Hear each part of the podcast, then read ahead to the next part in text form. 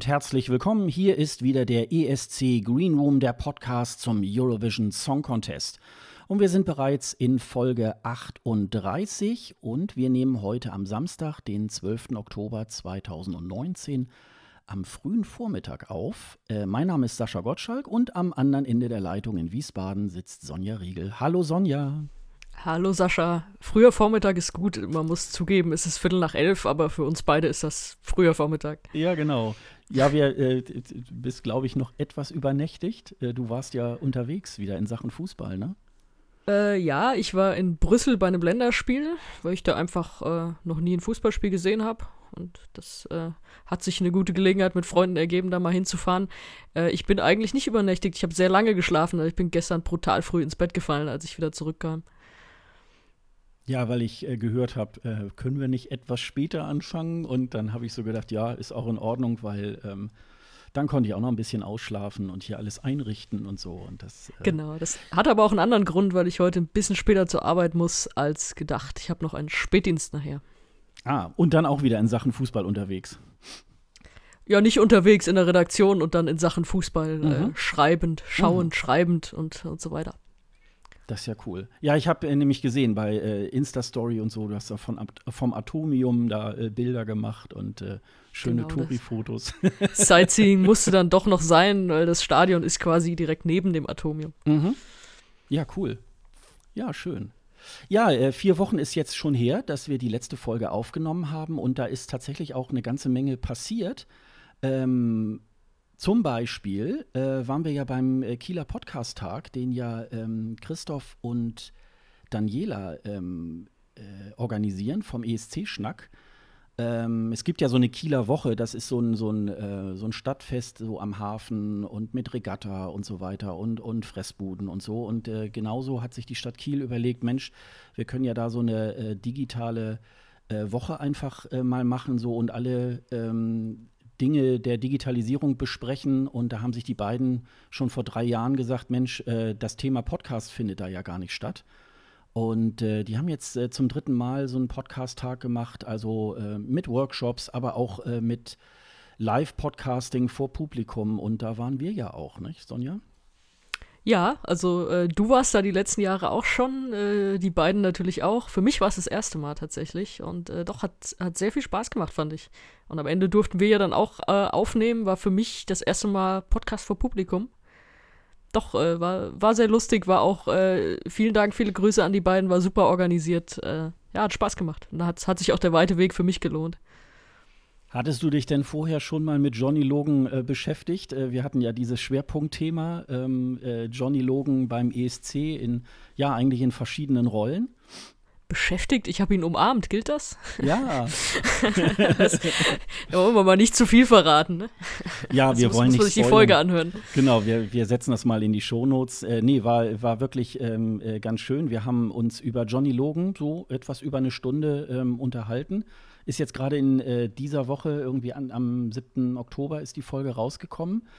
Ähm, und ja, und das äh, war eigentlich, da hat jeder, da hat wirklich jeder äh, sehr gute Aspekte irgendwie halt mit reingebracht. Insofern äh, war das wirklich und äh, ähm, ja, es ist halt schon ein bisschen anders, ne? wenn man so vor Publikum ähm, aufnimmt und, äh, und dann so spricht und dann auch so die Reaktionen auch äh, sieht. Ähm, ja, bei, bei äh, Twitter ähm, haben ja dann auch einige der, der Zuschauer ähm, auch äh, dann äh, Kommentare rausgegeben. Ja, oder Fotos gepostet, auf denen du sehr engagiert aussahst. ja, ich hatte ja ähm, ich hatte ja äh, gesagt, Mensch, äh, wenn wir dieses Jahr die ABBA-Folge gemacht hätten, die wir ja letztes Jahr auf dem Podcast-Tag äh, gemacht haben, dann hätten wir uns ja sogar noch äh, als äh, ABBA-Coverband ähm, sozusagen verkleiden können oder so. Ob ich dann da mitgemacht hätte, weiß ich nicht. Und da hat die Becky nämlich auch dann geschrieben, so, äh, die Sonja Riegel besteht darauf, ich soll hier posten als Worst, aber Gig ever. Ja, ich fand, so standen wir halt ein bisschen nebeneinander, dadurch, ja. dass wir halt äh, in, in unserer Mann-Frau, Mann-Frau-Konstellation genau. in diesen Mikros stehend nebeneinander vor Publikum, äh, war schon ein bisschen witzig, ja. ja. Ja, wir haben ein bisschen auch so drumherum äh, gesprochen. Äh, der Martin Papst hat dann auch irgendwie so geschrieben, wenn man dem ESC Green Room und ESC-Schnack zuhört, gewinnt man immer mehr den Eindruck, dass der ESC irgendwie wie Wein ist. Es gibt gute Jahrgänge, starke Jahrgänge, welche, wo nur manches trinkbar ist und die, die ein Graus waren. Also dem kann man, glaube ich, nicht so wirklich was hinzufügen, weil äh, das ist tatsächlich so. Ne? Es gibt selbst so in den letzten zehn Jahren äh, gibt es immer mal so einen Jahrgang, wo man sagt, ja, war ganz gut, aber ähm, ist, also äh, da sind weniger Hits als meinetwegen im letzten Jahr, ne? Also ich trinke keinen Alkohol, deswegen äh, kann ich das bei Wein nicht so gut sagen, aber beim ESC trifft es einigermaßen zu, das würde ich auch sagen. Ja. Wobei äh, ich wohl eine der wenigen bin, die aus dem 2019er Jahrgang noch relativ viel hört. Mhm. Was zum Beispiel? Also Arcade muss ich sagen, äh, immer noch dauernd bei mir. Das mhm. ist so. Auf jeder Playlist, die ich mir so gemacht habe, auch auf der Songs des Jahres Liste, ist das dann noch wirklich ziemlich stark, doch. Ja, es gibt ja sogar tatsächlich auch so ähm, so Jahrgänge, ähm, wo man sich eigentlich fast gar nicht mehr so auch an den Sieger irgendwie erinnert. Ne? Also wenn man sich jetzt zum Beispiel mal so an 2011 mit äh, Niki und L ähm, erinnert. Das erinner, ne? Da erinnere das, ich mich dran, weil ich da war und weil ich den furchtbar fand. Mhm. Ja, also das war, ähm, ja, also der hat dann gewonnen, aber auch der, der ESC dann das Jahr später war auch ein bisschen blutleer und ähm, ja, ist manchmal, ähm, ist manchmal komisch, aber es ist tatsächlich so, dass äh, man manchmal sagen kann, wie, wie guter Wein ähm, ist das eben halt äh, äh, auch nicht so äh, mal gut, mal schlecht. Ne? Das, äh, das kann man schon sagen. Ja, ja und den Rest überlasse ich euch Alkoholikern. genau.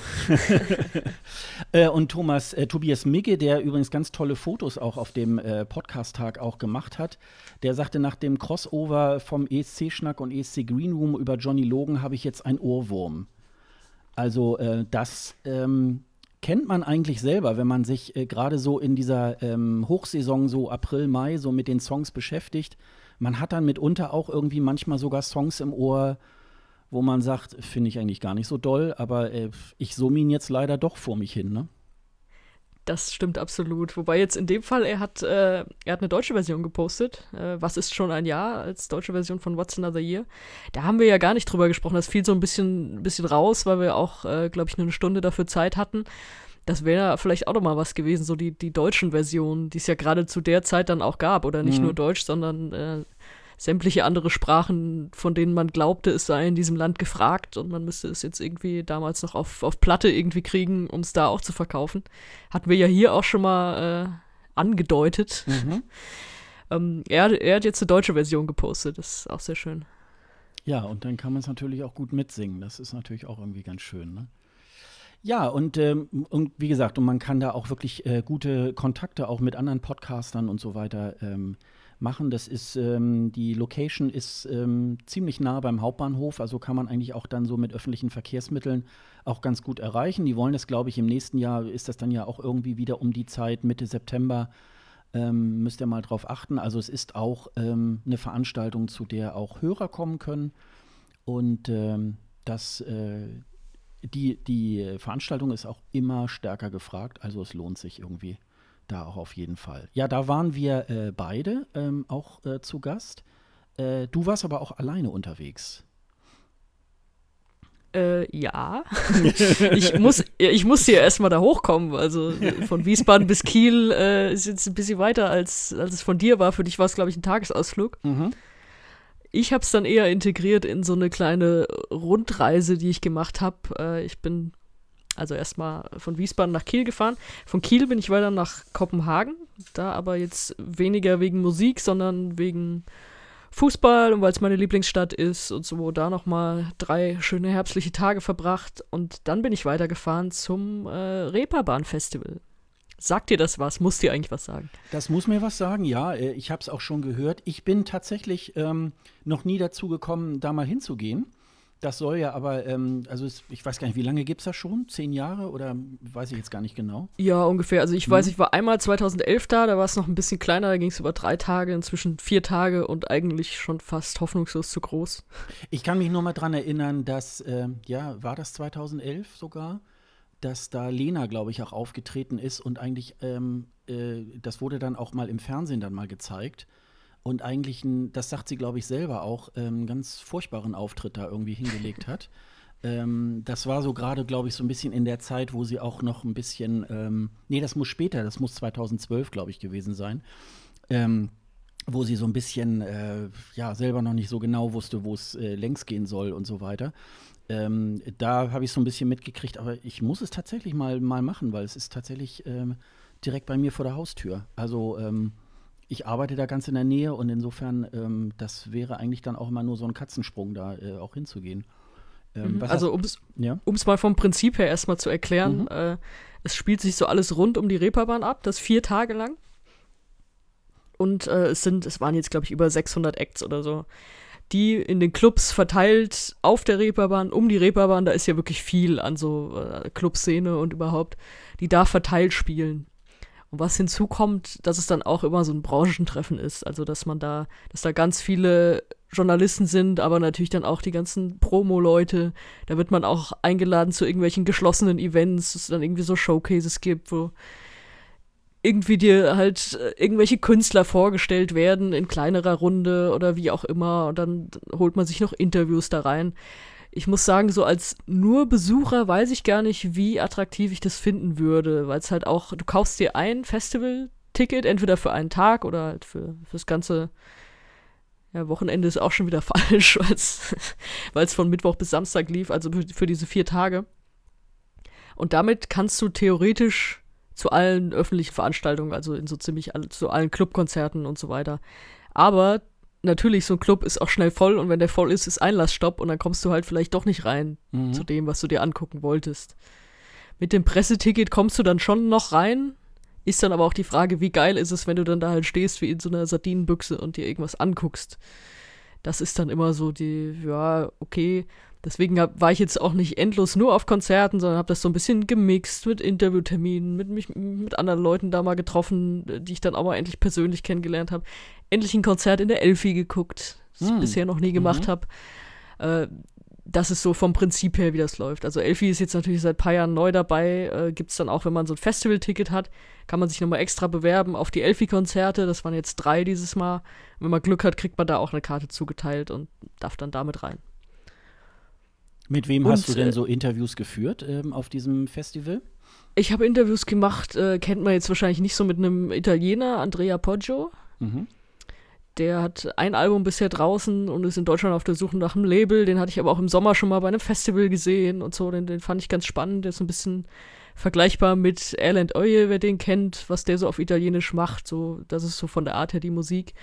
Und mit Rebecca Lou, das ist eine Dänin, die so ein bisschen mehr punkrockig unterwegs ist. Das, das war auch sehr nett. Mit denen habe ich gesprochen. Mhm. Genau. Und warum wir da jetzt in dem ESC-Podcast drüber erzählen, äh, wie immer gibt es natürlich doch so ein bisschen ESC-Kontext mhm. doch. Gab es auch dieses Mal. Und zwar die von mir hochverehrte Ilse de Lange hat äh, gespielt. Das war auch so, eine, so, so, ein Showcase, aber für alle offen. Äh, Neon Nashville heißt das. Das ist quasi so diese, diese Art von Musik, die sie ja vor allem solo auch macht, aber auch mit Common Linnett, so ein bisschen dieses Country-Ding. Es war so eine Art Country-Abend, dann einfach in einem Irish Pub, auch auf der Reeperbahn. Und da hat sie eine halbe Stunde gespielt am Ende. Und das habe ich mir natürlich reingezogen, klar, als äh, Fangirl und vor allem auch nach der Geschichte, als ich sie beim Tuckerville verpasst habe, mhm. was man in der letzten Folge nachhören kann.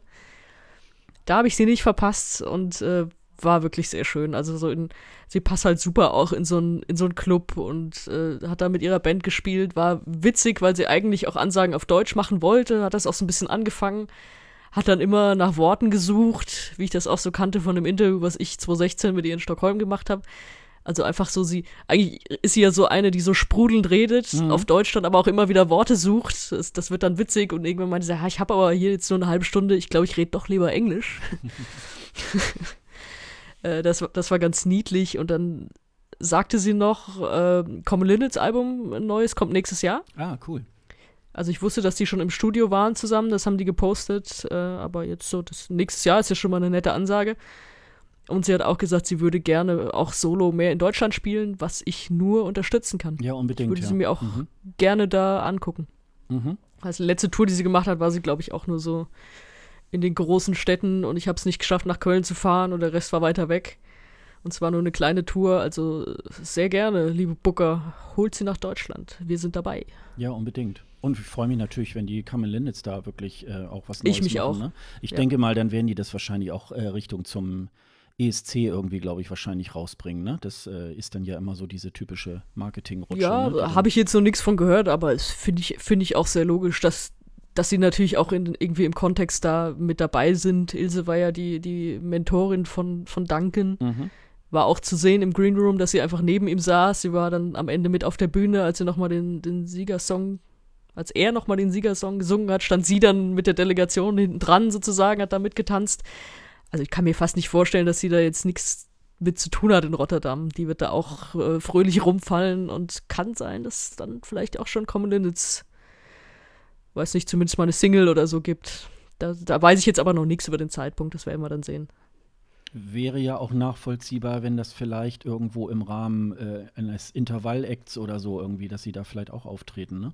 Das wäre, weil sie ja damals ja auch mit dem zweiten Platz auch sehr erfolgreich waren beim ESC, ne? Ja, also wegen mir immer gern. Hm, wäre, denn, wäre ja auch noch irgendwie möglich, ne? Ja, das Mhm. freut mich, cool. Das ist halt dann. Ähm, und äh, wer war dann, wer war denn da noch so mit äh, ESC-Hintergrund? Ja, eigentlich der fette Kontrast zu Ilse, aber dann doch wieder ein bisschen passend für die Reeperbahn. Äh, Hattari waren da. ja, Hattari. Tatsächlich auch im äh, Festival-Kontext als eine Band von den paar hundert.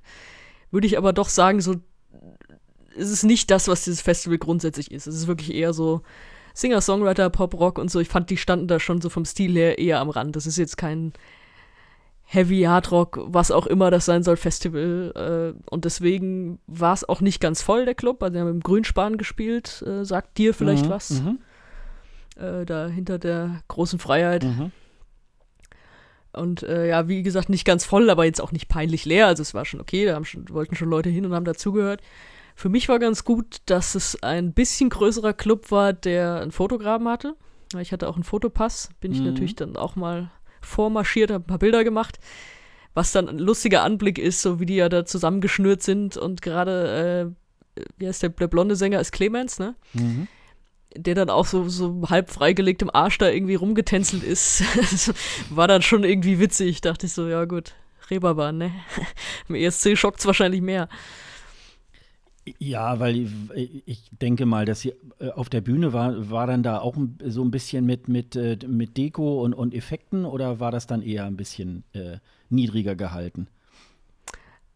Es war niedriger gehalten, die hatten, die hatten halt hinten dran so eine, ja gut, Leinwand ist wahrscheinlich auch zu viel, aber so, dass sich da dieses, die hatten ja, hatten ja so, ein- so ein komisches Rädchen, was sie, glaube ich, auch so mehr oder weniger als Bandlogo hatten oder so, was sich dann da gedreht hat und so. Also da, die Effekte kamen von da, die hatten jetzt kein Bühnenbild oder so, was sie, was sie auf der Bühne aufgebaut hatten. Es war halt der Drummer, äh, der mit dieser, mit dieser Maske, haben vielleicht Leute auch noch vor Augen, der stand halt hinten so ein bisschen erhöht und hat dann da so mit dieser, mit diesem sich nicht ändernden Maskenblick halt irgendwie da auf seinen Drums rumgeschlagen. Und im Vordergrund die beiden anderen, das war eigentlich so, wie man es vom ESC kannte. Also wirklich so diese, die haben das ja so ein bisschen als Gegenspieler inszeniert. Halt so dieses eine richtig böse und dann kommt diese feinere Stimme, die so ein bisschen ins Gute rüberdriftet. Für meine Ohren, ich will da jetzt, niemandem Unrecht tun, aber für meine Ohren war das schon so wie beim ESC halt die meisten Songs dann auch von der, von der Art, vom Aufbau her. Aber sie haben schon auch mehr gespielt als jetzt nur äh, den, den, äh, den Song, den sie in Tel Aviv dann äh, äh, gebracht haben. Ne? Ja, ja, sie haben eine Mhm. Dreiviertelstunde insgesamt gespielt. Und ich muss gestehen, äh, ich habe Hartritt Munziger gar nicht mitbekommen. Ich gehe mal davon aus, sie haben es noch gespielt, aber ich musste zehn Minuten vor Ende weg, einfach weil ich schon die nächste Verabredung wieder am anderen Ende der Reeperbahn hatte. Mhm. Für Reeperbahn-Festival-Verhältnisse war das viel, was ich vom Auftritt gesehen habe. Also ansonsten ist man auch gerne mal nur irgendwo reingesprungen, kurz angeguckt und weiter. Mhm. Das ist dann auch so, kann man gut finden, muss man nicht. Das sind natürlich so abgeschlossene Konzerte, haben auch immer was, was Schönes. In dem Fall ging es nicht. Aber ich habe schon eine gute halbe Stunde gesehen, um da irgendwie einen Eindruck zu kriegen. Für mich ist es wirklich immer noch wie beim ESC. Es ist für mich eigentlich ein Kunstprojekt. Also das, Mhm. was sie da auf der Bühne machen, ist, ist Kunst, eine Inszenierung, kann man natürlich sagen, ist, ist die meiste Musik. Bei denen ist es natürlich jetzt krasser mit, mit diesen ja, Kostümen oder wie auch immer man das dann nennt. Ich kann das jetzt nicht ernst nehmen im Sinne von, ja, die Welt geht unter oder wie auch immer. Fand's lustig zu sehen. Es ist jetzt aber nichts, was ich mir außerhalb vom Reeperbahn Festival nochmal angucken würde. Ich meine, die gehen ja auch auf große Tour und so. Oder was ich irgendwie ernster an mich ranlassen würde, um es so mal auszudrücken. Ja, das würde ich aber auch unterschreiben. Ich glaube, ähm, äh, die sind halt wirklich auf diese Provokationen ausgelegt. Auch so wie sie in Tel Aviv beim, bei der Pressekonferenz, das war schon alles sehr, sehr äh, gespielt, so auf die Fresse. Also ähm, das ist jetzt nicht so also man könnte sich auch vorstellen, auf einmal sagen die so, ähm, ja, es war alles nur ein Spaß und jetzt machen wir Schlager, ne? So, also das, äh, ich habe mal irgendwo gesehen, ich weiß nicht welcher von den beiden, der eine ist ja irgendwie Nachrichtensprecher, glaube ich, auch beim ähm, isländischen Fernsehen und der kann auch sehr gut Deutsch, weil er, ich glaube, irgendwie auch mal in Berlin aufgewachsen ist oder irgendwie sowas in der Richtung. Und der machte eigentlich auch einen ganz äh, normalen Eindruck. Und dann sind da, ist da auch einer, der hatte dann auch so eine Gesichtsmaske, der dann so gar nichts sagt und immer nur so ganz finster in die Kamera guckt und so. Ja, das ist also, der Drummer. Das ist schon sehr stark inszeniert, das würde ich, das würde ich auch unterschreiben, ja. Ja, Stichwort Nachrichtensprecher, das hat er dann wahrscheinlich auch selber eingesprochen. Es gab so eine ja, Sequenz, ich glaube, es war ein Intro zu einem der Songs. Äh, da haben sie so den Jingle von der Tagesschau eingespielt und dann äh, danach so einen vorgelesenen Text, der zwar in okayem Deutsch, aber doch nicht Native Speaker Deutsch war. So hätte ich es jetzt eingeschätzt, also gehe ich mal auch stark davon aus, dass es wahrscheinlich Matthias selber dann eingesprochen hat. Da ging es auch so von wegen, die Welt ist nicht mehr zu retten und äh, Apokalypse kommt und so. Und dann sollte wahrscheinlich gesagt werden, auch Deutschland wird nicht verschont oder Deutschland bleibt nicht verschont, was dann übersetzt war mit auch Deutschland bleibt unverschont. Okay. Das, das, war jetzt wahrscheinlich keine Absicht. Das habt ihr jetzt wahrscheinlich einfach nur verkackt. Also mit der Google-Übersetzung dann irgendwie wahrscheinlich aus dem Isländischen ins Deutsche übersetzt. Ja, wie so. gesagt, sonst war das eigentlich ganz okayes ja. Deutsch, aber mhm. an diesem Satz, wenn ich den richtig verstanden habe, bin ich dann doch irgendwie so grinsend hängen geblieben. Mhm. So, ja, habt ihr jetzt wahrscheinlich doch nicht ganz das gesagt, was ihr sagen wolltet. Also äh, im Großen und Ganzen eine lebensbejahende Band, ne?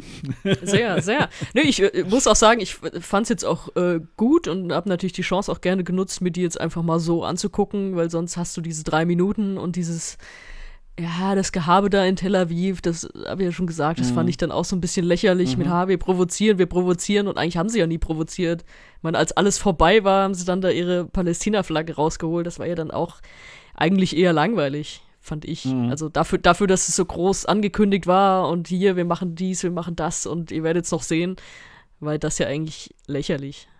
Ja, das war dann äh, sehr, sehr äh, provozierend auch, ne? Aber sie haben ihre Strafe bekommen inzwischen, ne? Äh, ja, die haben, also wie du schon sagst, die haben ja beim Finale, bei der Punktevergabe, haben sie dann ja diese Palästinenserflagge ähm, hochgehalten. Das wurde dann auch äh, sofort äh, auch mit Buhrufen und so weiter ähm, vergeben. Ähm, in der DVD haben sie dann diesen Einspieler äh, aus diesem Splitscreen dann auch mit dem ESC-Logo dann ausgetauscht. oh und ja, es hat lange gedauert und äh, man hat eigentlich sozusagen, ja, man kann sagen, die Mindeststrafe da ähm, äh, verhängt. Es gibt ja so eine Art Lenkungsausschuss beim ESC, äh, das ist die sogenannte Reverence Group. Die haben dann sozusagen beschlossen, weil äh, es stand ja auch im Raume, Island da auch, ähm, äh, auch mal äh, zu disqualifizieren für ein oder zwei äh, Contests in der Zukunft. Und äh, haben sich dann dafür entschieden, dass der Sender dann 5000 Euro irgendwie halt bezahlen soll. Wer die dann bezahlt, ob das jetzt die Hattari-Leute machen oder dann doch der Sender, ähm, das wird wahrscheinlich ja dann intern so ein bisschen ähm, äh, ausgemacht. Ich fand es allerdings auch ein bisschen albern. Also es war so, das war auch wieder, weil sie halt auch im Vorfeld äh, ganz viel so, ja, wir wollen uns mit Netanyahu, wollen wir uns kloppen und so und äh, das äh, hat man ihnen dann wahrscheinlich auch alles untersagt, äh, während des ESC auch zu sagen. Und äh, dann wollten sie wahrscheinlich da nochmal so, so ein Signal setzen, indem sie dann die, die Palästinenserflagge dann äh, hochhalten. Und an sich kann man das eher so ein bisschen als, als etwas kindisch irgendwie halt auch ähm, einstufen. Also ich fand es auch ein bisschen übertrieben.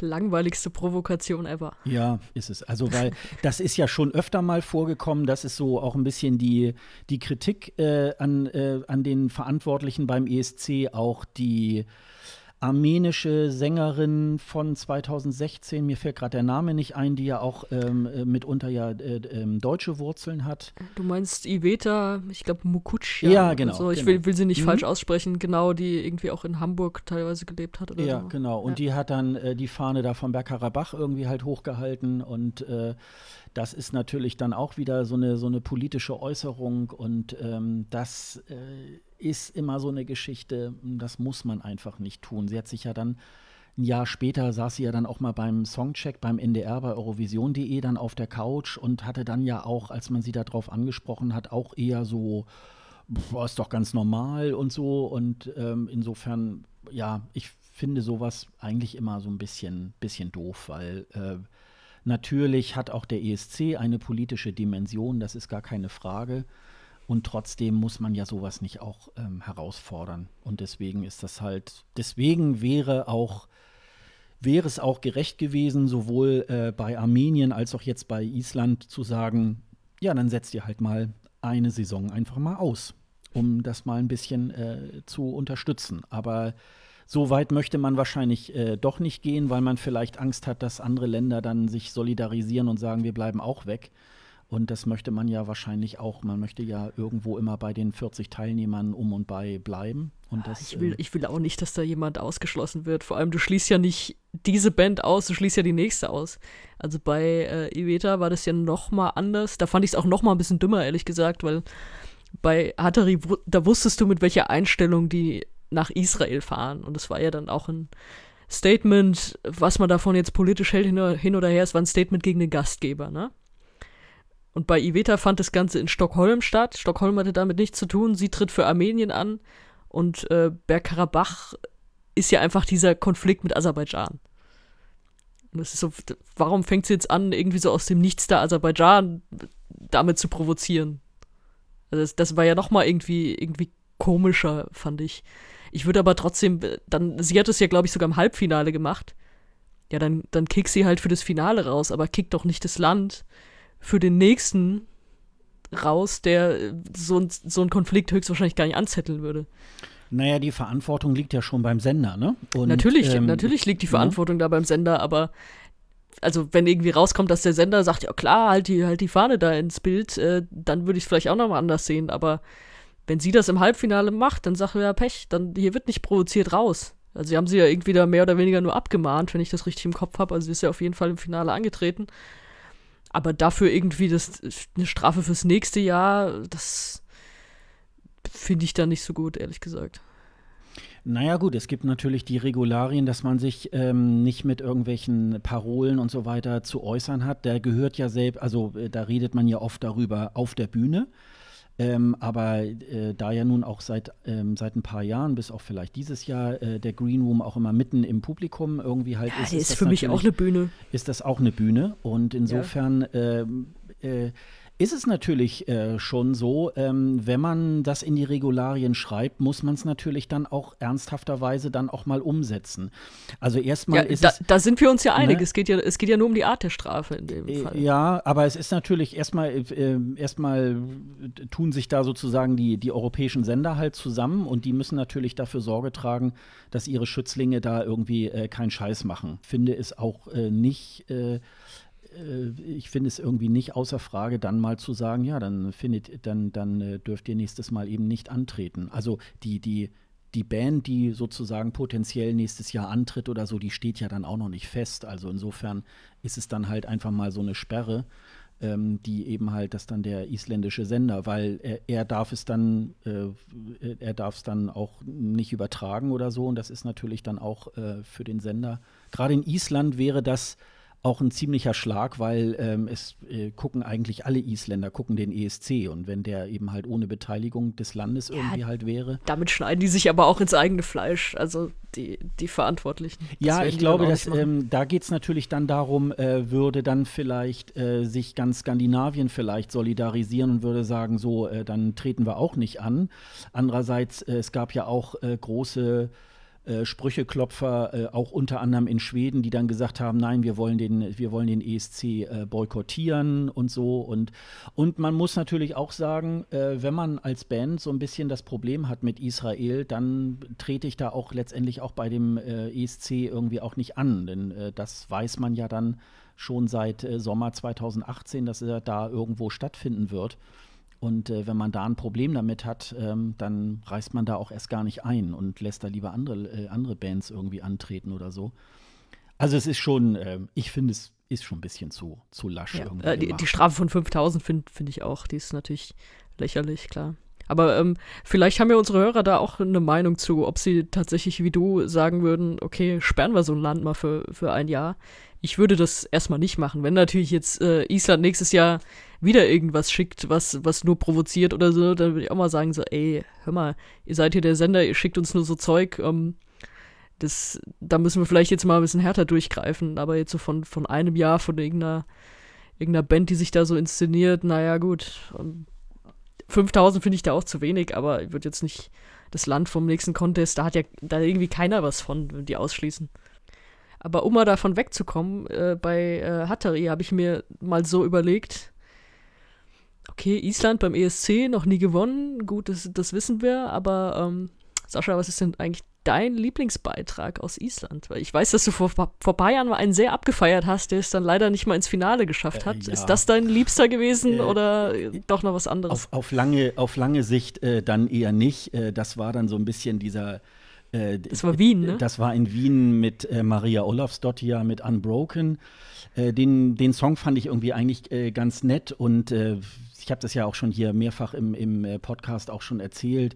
Es wurde dann eigentlich so von Monat zu Monat immer weiter verschlimmbessert und äh, der Auftritt dann im, im Halbfinale äh, war auch, ähm, ich glaube, die Kleine hat man da auch tatsächlich ein bisschen sehr überfordert mit dem Ganzen. Da haben, glaube ich, viel zu viele Leute reingeredet.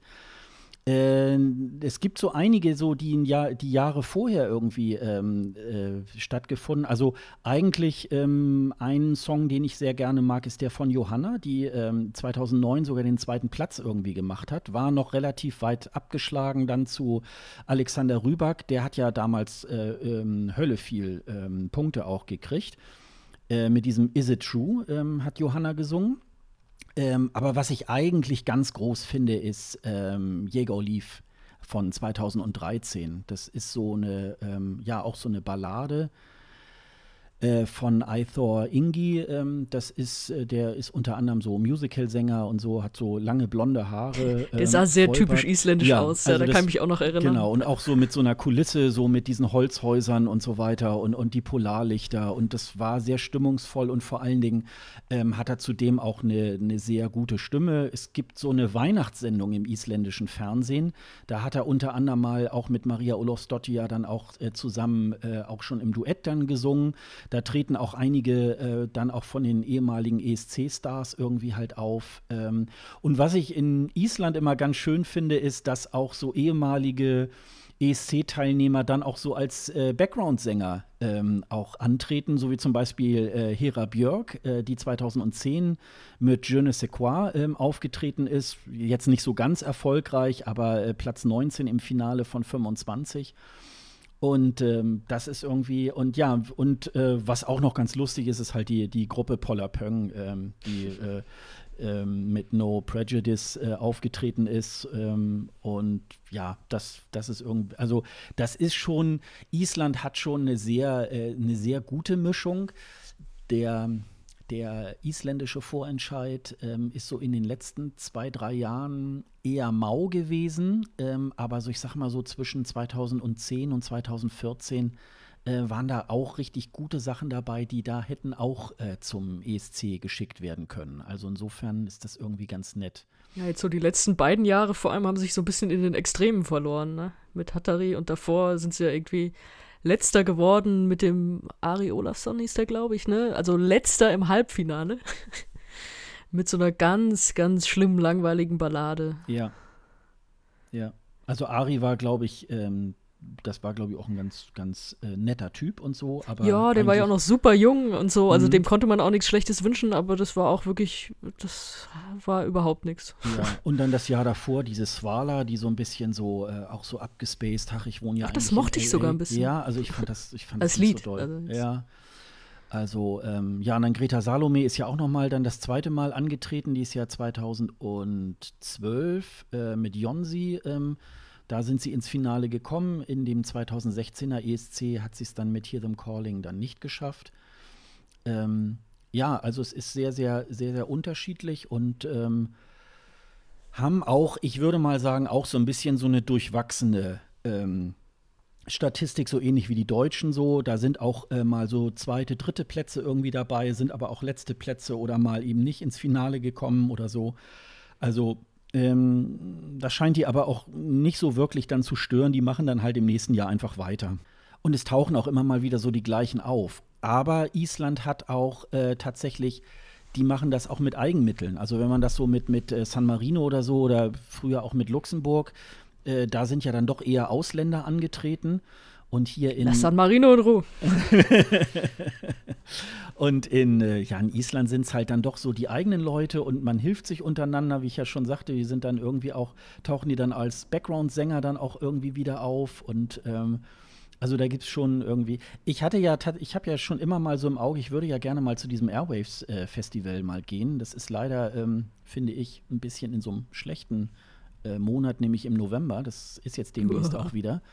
Und da treten dann auch so unter anderem so, so Künstler wie Björk und so weiter dann wirklich auch äh, dort Landsleute auch auf. Ich glaube, dass das auch äh, eine sehr gute Geschichte. Das steht noch ein bisschen so auf meinem Plan, dass ich da auch tatsächlich noch mal hinfahren werde. Das ist dann meistens auch irgendwo drin und so, aber es ist halt ähm, ähm, ja, um da nach äh, Island zu fahren, da muss man sich tatsächlich warm anziehen und ähm, da ist wahrscheinlich schon eine ganze Menge äh, da zu sehen. Also ähm, auch so ein Festival-Tipp wahrscheinlich, den man da auch mal ruhig mal äh, nahe. Gibt es denn bei dir irgendjemanden, äh, den du da so als ähm, Favoriten nennen kannst? Abs absolut. Äh, hast du auch schon genannt, äh, Hera Björk von 2010. Mhm. Also Je ne sais quoi, der Song. Du hast schon gesagt, die ist 19. geworden im Finale. Ich habe überhaupt kein Verständnis dafür. Mhm. Ja, Weil stimmt die war auch. richtig, richtig super. Die hätte locker in die Top 10 gehört eigentlich. Top 5 für mich. Es war so ein kraftvoller Song und allein so wie sie da stand in diesem roten Kleid, das war ja irgendwie so eine, so eine, so eine musikalische Urgewalt mhm. und, und, so eine starke Stimme. Und sie hatte auch, glaube ich, wenn ich das richtig gesehen habe in dem Video, war sie auch 2009 bei Johanna auch schon im Background dabei. Ja, genau. Also ja, nicht ja, erst danach, sondern mhm. halt auch schon vor ihrem großen Auftritt auch schon als Background-Sängerin. Also sie ist auch eine richtig starke Sängerin. Und dieser Song, gut, der ist natürlich ein bisschen Guilty Pleasure-mäßig auch äh, getextet, komponiert, aber ich höre den immer noch gerne laut im Auto. Ja, der wird auch in der ESC-Community auch gerne gehört. Also, ähm, ja, sie ist sogar bei Maria Olofsdottir, ist sie auch im, im äh, Background, hat sie gesungen. Also, äh, die taucht da, die, die taucht auch, ähm, die ist eigentlich auch regelmäßig beim ESC irgendwo hinter den Kulissen oder gibt irgendwelche Pressekonferenzen oder so. Ähm, Habe ich sie auch schon des Öfteren mal gesehen. Die hat übrigens einen Riesensprung gemacht und hat ja enorm abgenommen. Also, ähm, ich folge ihr auch so bei, Se bei. Seit 2010 oder was? Ja, irgend, ja, so, nee, so nicht, aber so, ich glaube, ich würde mal sagen, so die letzten zwei oder drei Jahre. Wirklich die. Okay, aber im, im Vergleich zu damals, weil, Ja. also ich, mir ist jetzt vor dieser ESC-Teilnahme da, beziehungsweise Mhm. 2009 jetzt nicht weiter aufgefallen. Ich habe sie das letzte Mal äh, auch live äh, 2016 ähm, in Stockholm mal irgendwie gesehen. Da hat sie dann auch so äh, den Fans so ähm, Rede und Antwort gestanden und so. Und äh, sie hat jetzt, ja, ich würde mal sagen, so die letzten zwei Jahre da so ein, äh, da wo so eine ganz ähm, radikale ähm, äh, Diät wohl irgendwie gemacht und sieht auch toll aus. Und ist auch so eine, die hat, glaube ich, auch eine, eine Zeit lang in Chile auch gewohnt und hat, glaube ich, da auch an so Festivals und so weiter auch teilgenommen und äh, lebt, glaube ich, jetzt wieder in, ähm, in Island oder auf Island. Und ähm, wirklich, und eine tolle Sängerin. Also ähm, muss man. Okay, dann ist hoffentlich die Stimme, dann ist hoffentlich die Stimme noch da. Ja, auf jeden Fall, das kann man sagen. Das ist wirklich, äh, äh, wirklich auch äh, ganz, ganz toll. Und jetzt müssen sie natürlich so ein bisschen mal gucken, äh, womit sie es dann in den nächsten Jahren äh, dann wieder äh, losgehen. Also wie gesagt, es lohnt sich neben den Melodiefestivalen sich auch mal in den Captain, in den äh, Vorentscheid von Island, dann einfach mal anzuschauen. das äh, lohnt sich allemal. Ja, ähm, und äh, dann haben wir natürlich äh, dieses Mal ganz viele und unterschiedliche äh, Kommentare ähm, auch zu unseren Folgen irgendwie ähm, auch bekommen. Ähm, unter anderem ja äh, zu dem Thema ähm, gibt es eigentlich eine Schnittmenge zwischen Fußballfans und ESC-Fans. äh, oh, das war eine große Frage, habe ich gemerkt. ja, ich glaube nicht so. Also es äh, ist dann wahrscheinlich eher so in meinem Kopf irgendwie halt dann so äh, verhaftet. Ich habe es nur so festgestellt, dass die Leute, die oder viele Leute, die uns folgen, ähm, da sieht man zumindest in der Bio bei Twitter oder so, ähm, dass die, weiß nicht, sind dann so BVB-Fans oder äh, keine Ahnung.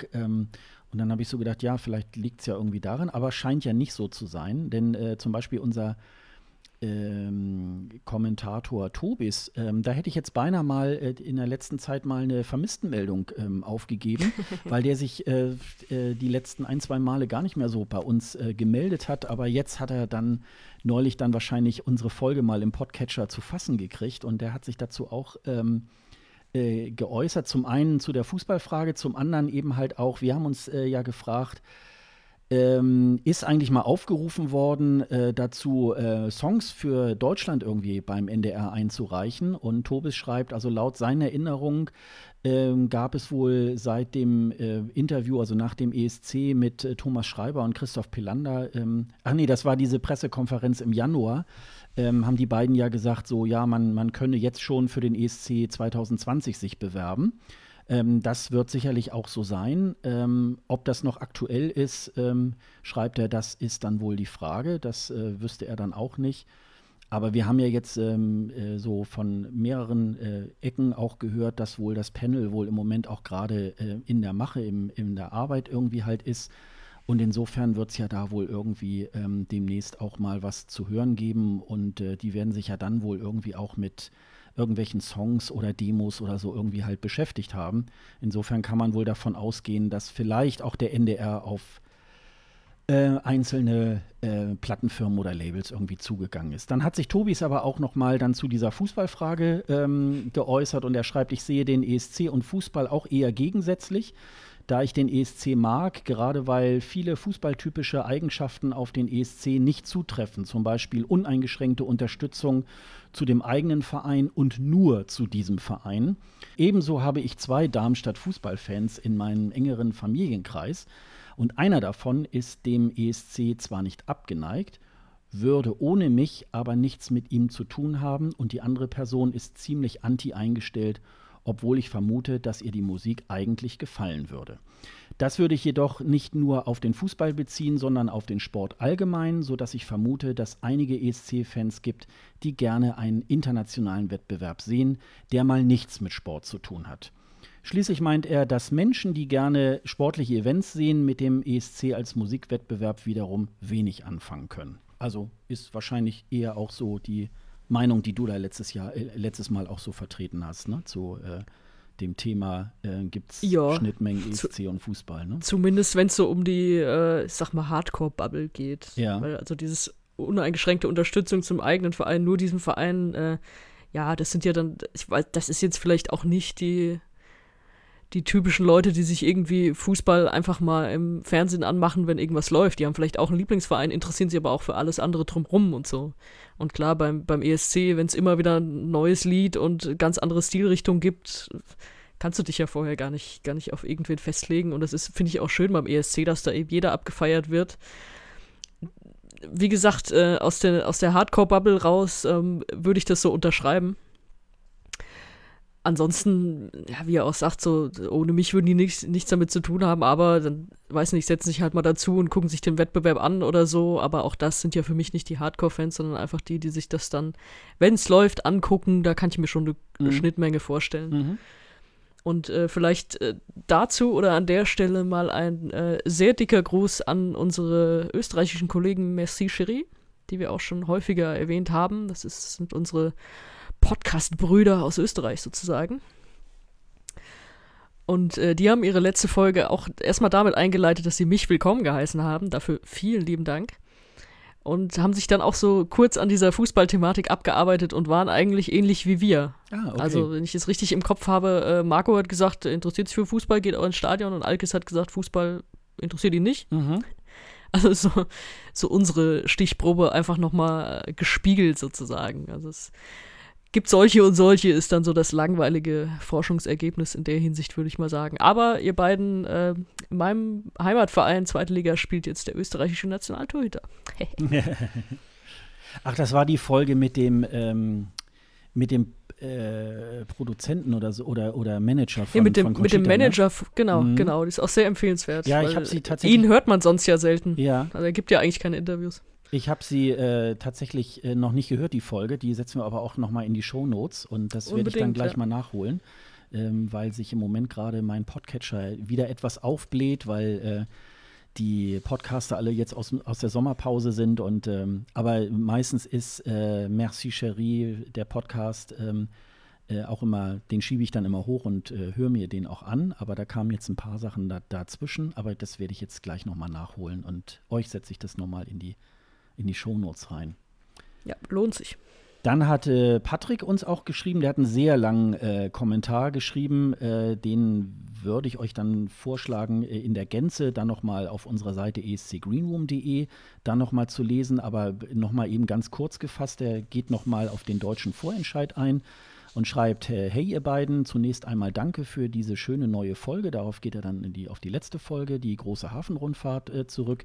Ich bin eigentlich genau eurer Meinung, dass es für Deutschland äh, deutlich an der Zeit wäre, eine Marke, so wie es äh, Dennis auch schon immer gesagt hat, zu etablieren. Ob das dann wie ein Melodiefestival, äh, was, im Moment, was ich im Moment nicht gut fände, da das deutlich unseren äh, Fernsehrahmen sprengen würde oder mit nur einer äh, anderthalb bis zweistündigen Show sein wird, wäre dann eine Entscheidung, die es als einen weiteren Schritt zu treffen gäbe. Aber zunächst wäre es wichtig, ein klares Konzept mit einem klaren Namen zu finden und auch beizubehalten. Ich denke dabei an die Jahre 2010 bis 2012. Da hatten wir echt kein schlechtes Konzept, über das die Leute danach auch äh, gesprochen haben.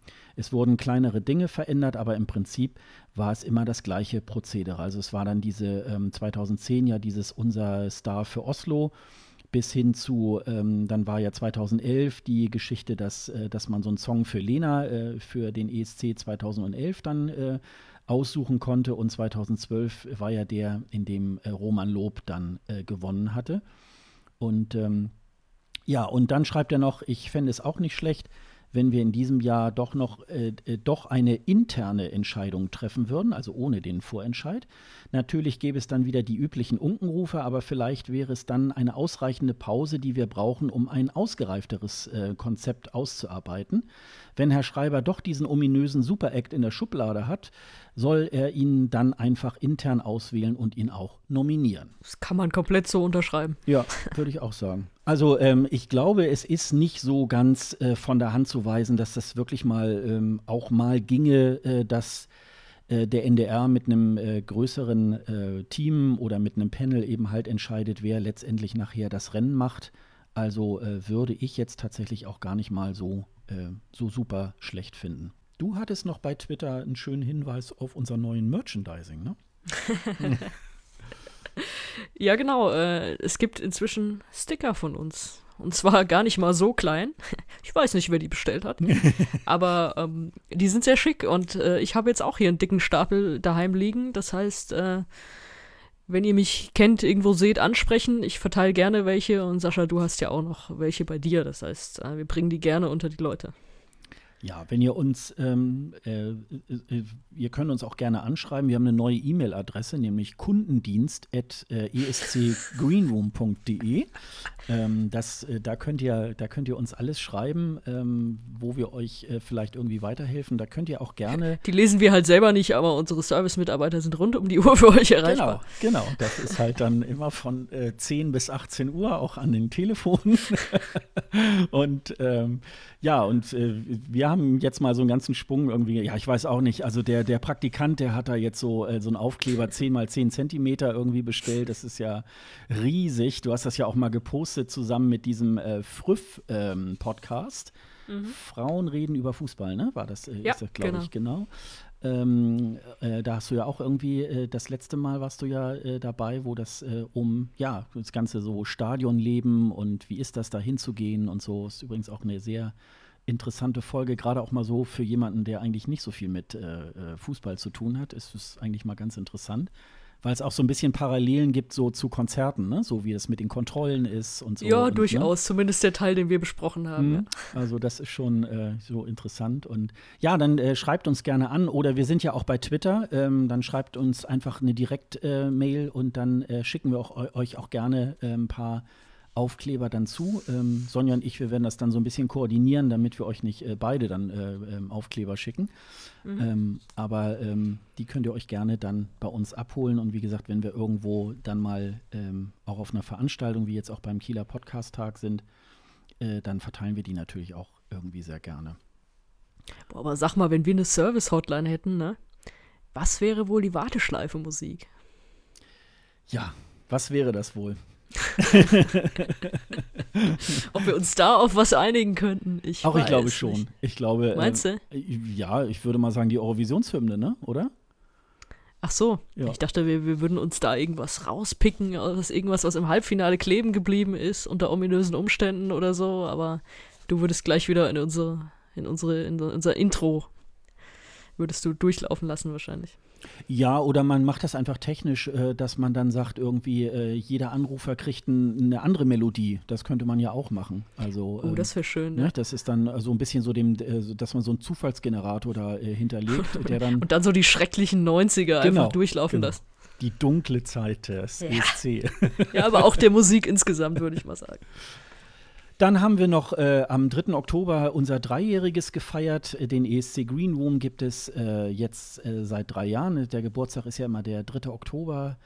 Und äh, die Kollegen vom ESC, von ESC Kompakt, ähm, dem ESC-Blog äh, hier aus Deutschland, die haben uns dazu gratuliert und wir sagen dazu vielen, vielen Dank. Dass äh, ihr macht auch einen super Job und dass ihr uns auch wahrnehmt, das ist natürlich auch irgendwie sehr, sehr, sehr nett.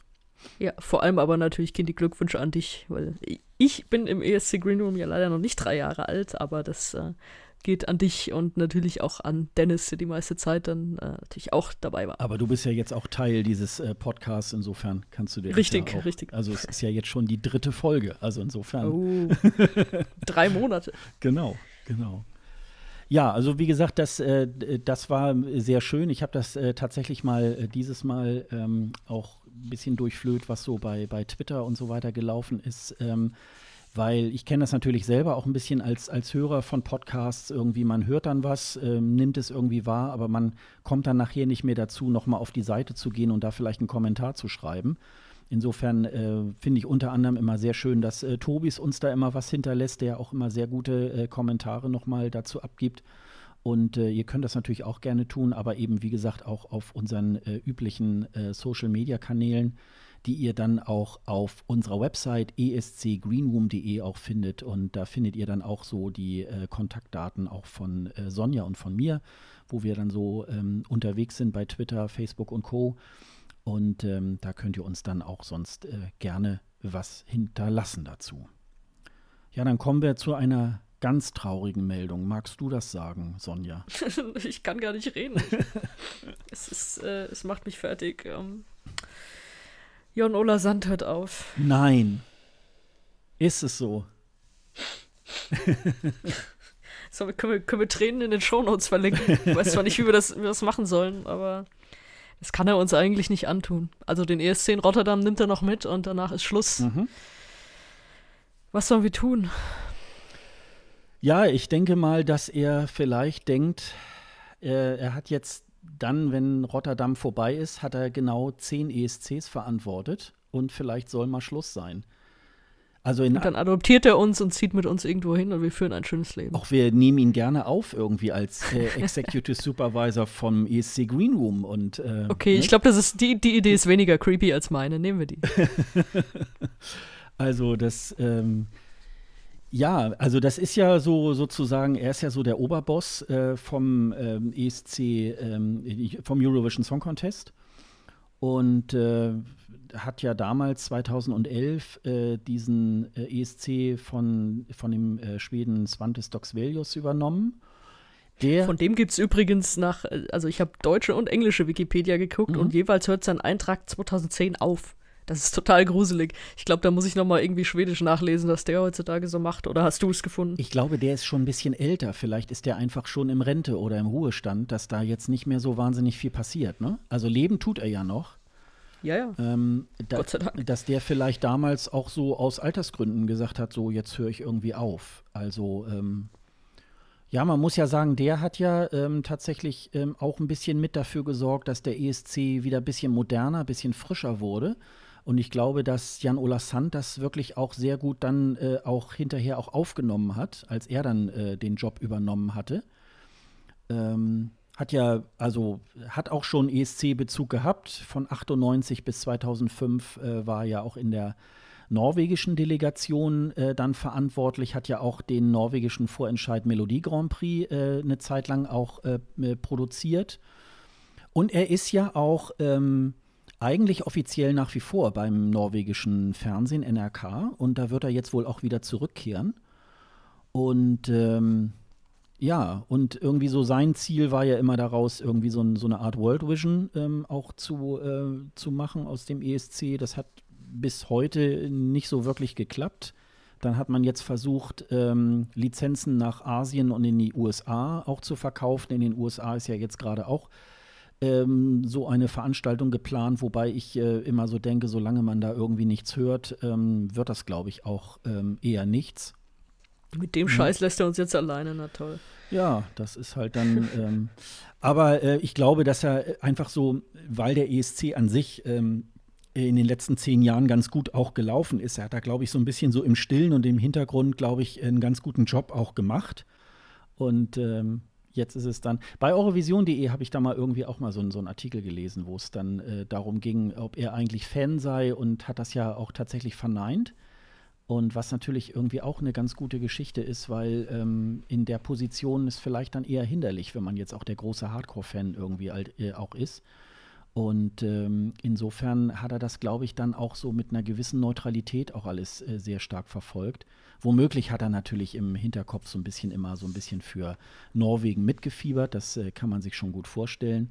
Aber ähm, wie gesagt, er hat ja immer, ähm, ohne da äh, tatsächlich so einen Einblick zu geben, äh, wen er da nun wirklich favorisiert und so. Und, und er hat ja, glaube ich, auch ähm, nicht gerade, teilweise ja nicht gerade sehr einfache ESCs auch mitverantwortet, wenn man vor allen Dingen so an den in der Ukraine denkt, äh, wo ja eigentlich so bis zum Februar 2017 immer noch nicht so äh, nennenswert äh, an, an Organisationen irgendwie stattgefunden hatte.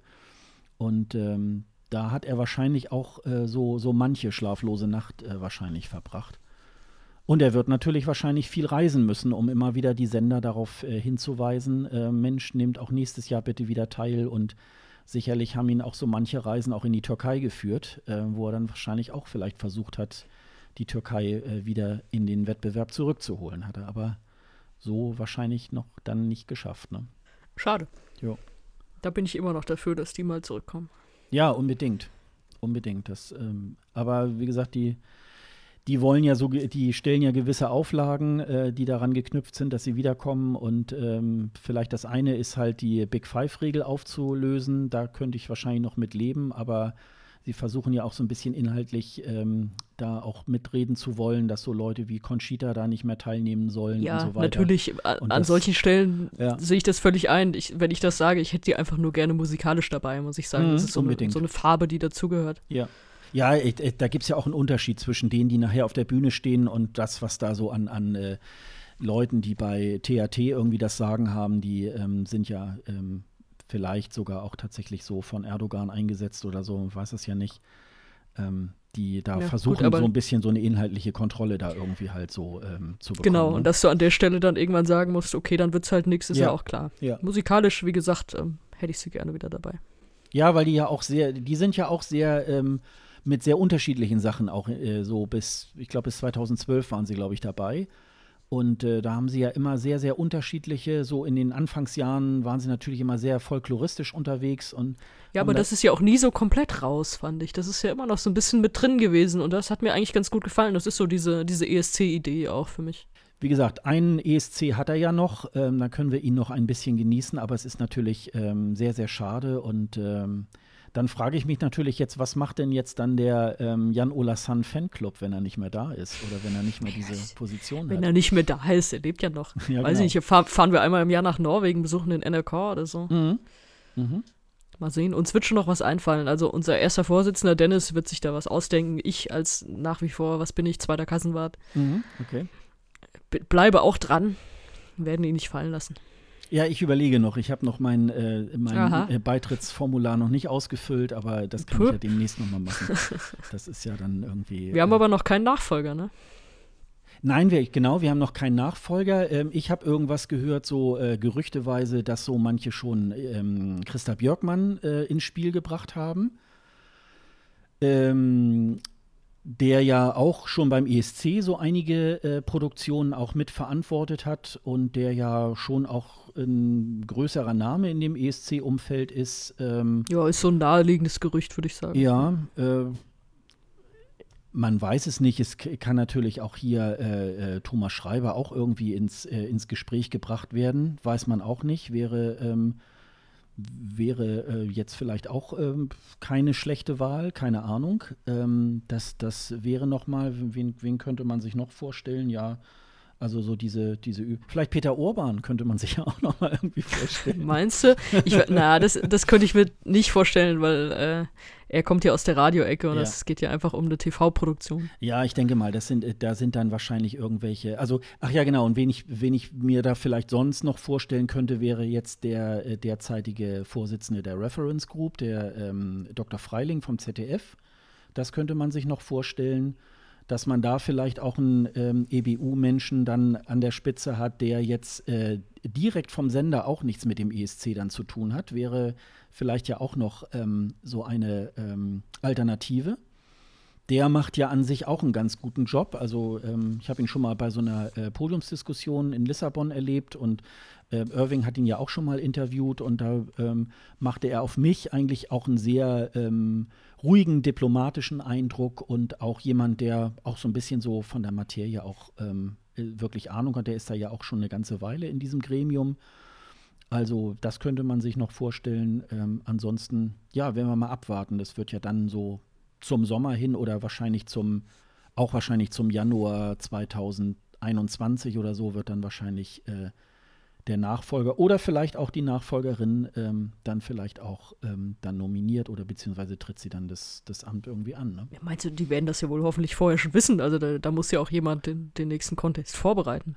Die werden das ja Sinn- ni- jetzt nicht erst im, im Jahr 2021, kann ich mir nicht vorstellen. Ja, Sinn macht ja wahrscheinlich, es gibt ja auch mal, es gibt dann auch so eine, es gibt ja auch äh, dann beim ESC so eine Pressekonferenz dann von der EBU noch, dass man da vielleicht Ja. das vielleicht nutzt, um äh, sozusagen da den Nachfolger oder die Nachfolgerin ähm, einzuführen. Das könnte ich mir vorstellen und dass man dann sagt, okay, das ist ja dann Sommer und dann im ähm, Anfang Januar tritt, tritt derjenige dann praktisch an oder so oder ähm, kurz danach, nachdem ähm, Jan Ola Sand dann halt auch zurückgetreten ist. Also sind wir mal gespannt. Äh, wollen wir mal hoffen, dass es dann auch jemand ist, der ja Produktionserfahrung hat, ein bisschen was mit dem ESC auch zu tun hat und das äh, sozusagen dann auch weiterführt. Also nicht irgendwie behält, sondern irgendwie auch so ein bisschen in die Moderne irgendwie halt weiterführt. Das wäre natürlich irgendwie Ja. ganz schön. Oh Gott, weißt du, was wir in Rotterdam zum allerletzten Mal hören werden?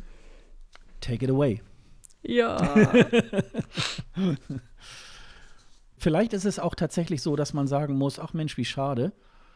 Als wenn er das jetzt noch fünf Jahre weitermacht und dann Ja, irgendwann schon nervt und dass man dann sagt, oh, der könnte jetzt auch langsam mal gehen. So denkt man immer, ja Mensch, schade eigentlich, hätte noch ein paar Jahre machen können, aber ähm, ich glaube auch, dass es in der Position tatsächlich auch äh, viele Dinge gibt, das kennen wir ja hier auch schon aus dem Podcast, wo du dann so denkst, ja, äh, täglich grüßt das Murmel oder jährlich grüßt das Murmeltier, jetzt kommen diese Dinge wieder und diese Dinge. Und dass man dann so nach zehn Malen irgendwie auch sagt, so, jetzt habe ich auch alles irgendwie erlebt, was äh, mit diesem mit dieser Veranstaltung zu tun hat, jetzt möchte ich noch mal irgendwie was anderes. Guck mal, er ist 57, dann kann er jetzt noch irgendwie äh, noch eine andere Position, äh, vielleicht wird er beim NRK irgendwie Intendant oder so, keine Ahnung, und äh, bis zu seiner Rente und dann ähm, äh, hat er dann im Grunde auch schöne Sachen irgendwie auch gemacht. Er ist ja, glaube ich, noch bei so einer Fernsehakademie, glaube ich, äh, Mitglied. Und äh, vielleicht äh, wird er sich da noch ein bisschen stärker einbringen und ähm, Wir in, in unserer nächsten Fanfiction planen wir mal seinen Lebensabend. So. Ja, genau, genau. das war zu Jan Ola Sand. Aber jetzt kommt ja sozusagen das, das Innere eines jeden ESCs. Wir wissen schon mal die beiden Künstler für Belgien und für Spanien, die beim ESC 2020 antreten werden. Du hast, äh, also wir können ja mal mit Hoverphonic anfangen. Du hast ja bei den Bleistiftrockern auf deinem Musikblog äh, ja auch schon äh, einen Artikel über diese Gruppe geschrieben.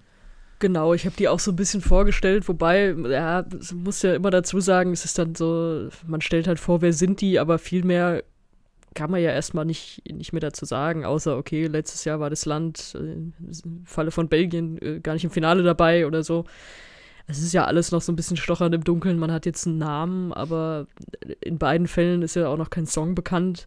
Man weiß ungefähr die Richtung, die die machen. Äh, ich habe hab bei beiden auch ehrlich gesagt nur mal kurz quer gehört, so was sie bisher so gemacht haben. Beide Namen haben mir vorher nichts gesagt, muss ich dazu sagen. Weiß nicht, wie es bei dir war. Mhm. Aber dass ich dann dachte, ja, okay, ähm, gerade wenn man jetzt so an letztes Jahr an Panda zum Beispiel denkt, die ja grundsätzlich ganz andere Musik gemacht hat als das, womit sie dann zum ESC gefahren ist von daher, ja, kurz vorgestellt, äh, kannst du ja immer sagen, im, im Fall von Hooverphonic, die gibt es ja schon ewig. Also die, die gibt es ja tatsächlich so seit Mitte der, der 90er, auch wenn sie ab und zu mal gewechselt haben. Und ich glaube, die Frontfrau haben sie relativ oft gewechselt. Das, das ist jetzt gerade eine ganz junge, die bei The Voice gewonnen hatte vor zwei Jahren, glaube ich. Und die letztes Jahr erst beigetreten ist, der Band. Obwohl die Band schon, die, die haben schon ein Riesenrepertoire, die haben schon ganz viele Alben irgendwie gemacht.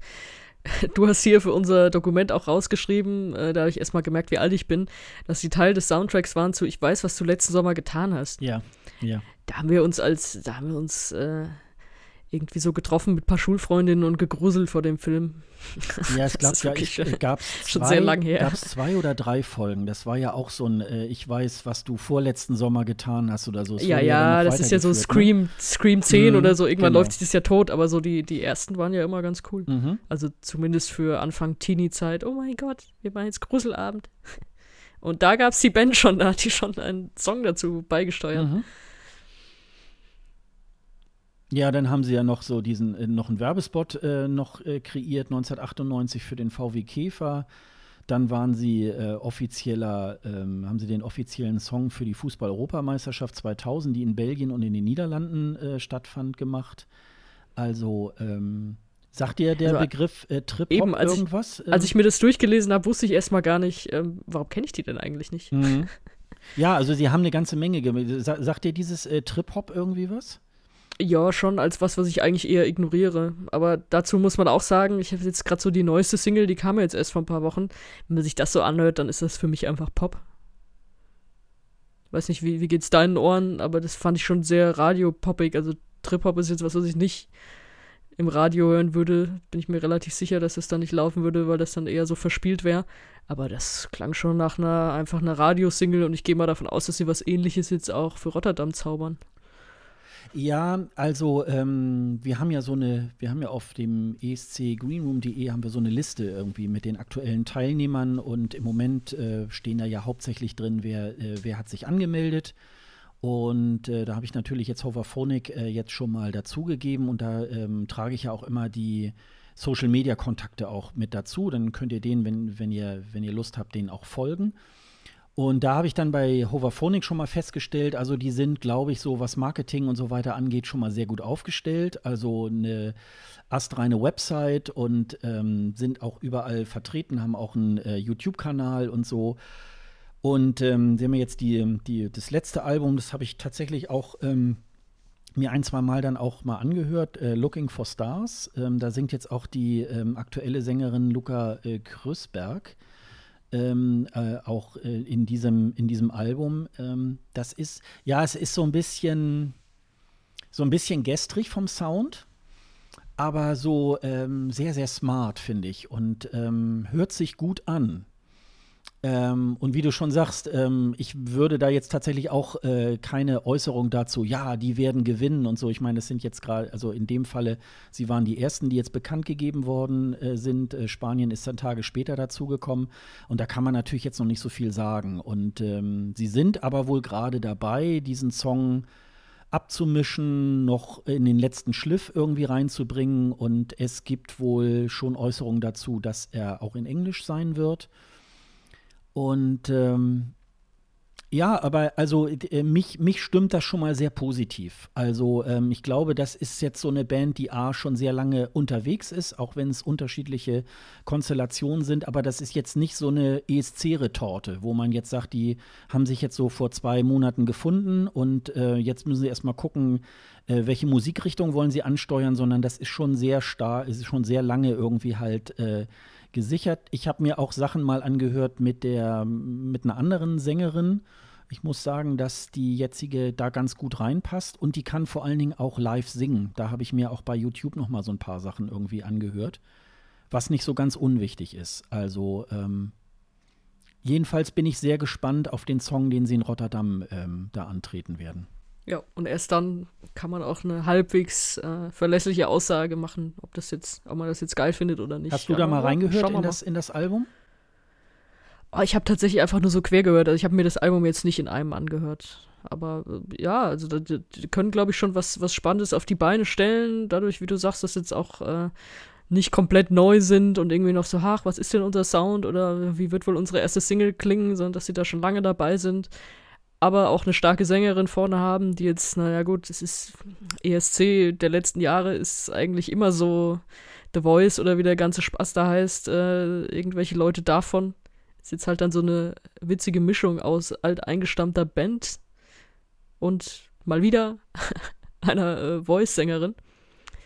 Ja, mal gucken. Also ich tue mich wirklich schwer, da jetzt schon irgendwie groß ja, was, nee, was, dazu das, zu sagen. Das würde ich auch nicht machen. Das würde ich auch nicht machen. Also äh, ist halt natürlich ist die Gefahr, wenn du der Erste bist, der irgendwie deinen Künstler bekannt gibt, dass du am Ende schon wieder fast vergessen bist, wenn dann so der der große Schwann an Leuten kommt, so erst Anfang des nächsten Jahres dann.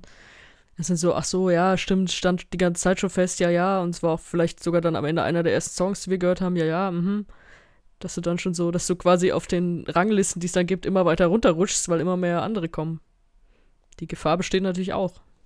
Ja, wobei ich irgendwie äh, auch gelesen und gehört habe, irgendwie, dass sie sich wohl mit der Veröffentlichung des Songs jetzt wirklich auch richtig Zeit lassen wollen. Also ähm, jetzt haben sie dann wahrscheinlich äh, genug Zeit, um ja bis hin zum Auftritt alles ähm, so äh, fertig zu kreieren, dass es auch nachher alles sitzt. Und insofern ähm, da ist, also das finde ich auch immer sehr unklug, wenn man jetzt den Song jetzt schon irgendwie oder so bis Weihnachten oder so schon äh, herausgibt, ähm, weil dann können sich die anderen Länder natürlich schon mal, ähm, ja, nochmal drauf einstellen und vielleicht nochmal an der einen oder anderen Stelle was verbessern. Und das ist, glaube ich, vielleicht nicht so, ähm, nicht so gut, wenn, äh, wenn man sich da zu früh in die Karten gucken lässt.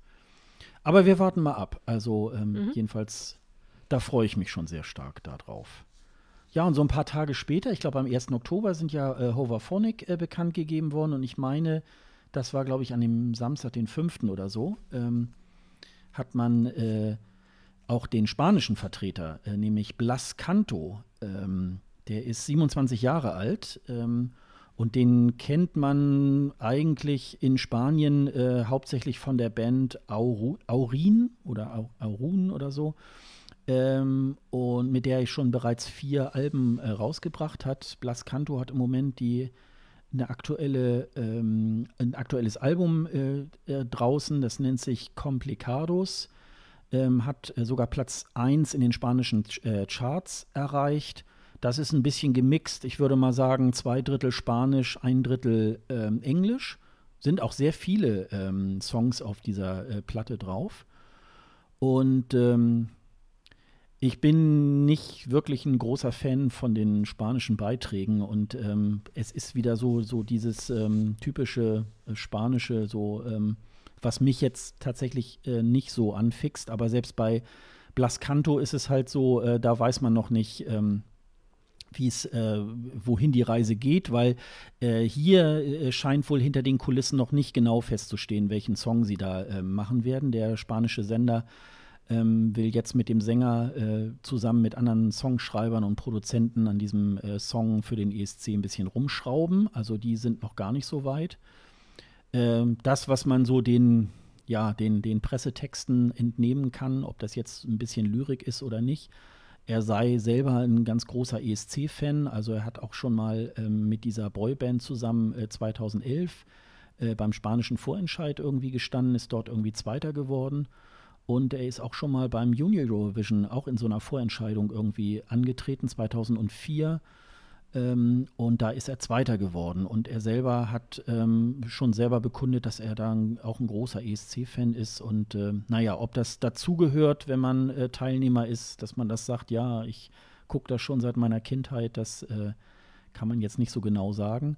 Es ist nicht so ganz raus. Äh, wird es tatsächlich noch irgendwie so eine Art Vorentscheid geben, wo man meinetwegen sagt, so, äh, es gibt jetzt drei oder fünf Songs und ihr könnt entscheiden, äh, mit wem Blass irgendwie sozusagen an die ähm, äh, nach, nach Rotterdam fährt äh, oder ob sie gleich äh, hinter den Kulissen einen Song für ihn äh, schreiben und äh, mit dem geht er jetzt los. Das, ähm, da wollte der spanische Sender noch nicht einblicken.